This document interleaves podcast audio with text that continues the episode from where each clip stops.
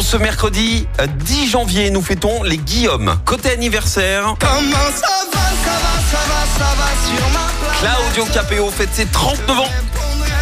Il a fait euh, de son accordéon l'instrument de son succès. Ancien menuisier et machiniste, en 2011, il a tout plaqué hein, pour se lancer dans la musique.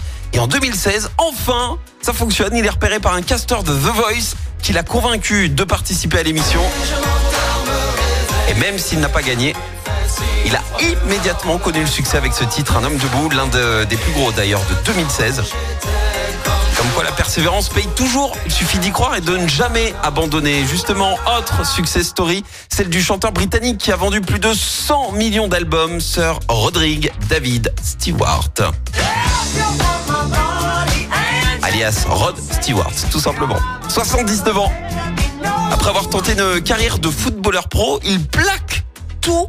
Et là, il part en Europe pour vivre comme un vagabond, hein, mais le vrai de vrai. Alors ça commence en France, où il se retrouve à faire la manche sur la plage de Saint-Tropez, puis Rome, et fin du road trip en Espagne, où là, ça s'est mal passé. Il se fait emprisonner pour vagabondage. Il est expulsé vers la Grande-Bretagne. Son père le recadre et Rod se reprend en main. Et là, bah, il décide de se lancer dans la musique. Il commence à jouer du blues à l'harmonica sur le quai du métro londonien et en 67. Après plusieurs années de galère et de persévérance, il a fait la rencontre qui a marqué d'ailleurs toute l'histoire du rock, celle de Jeff Beck, qui donnera naissance à Jeff Beck Group, le début du succès pour Rod Stewart. La citation du jour.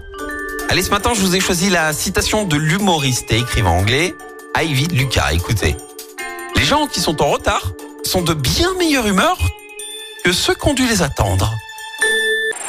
Écoutez en direct tous les matchs de l'ASSE sans coupure pub, le dernier flash info, l'horoscope de Pascal et inscrivez-vous au jeu en téléchargeant l'appli active.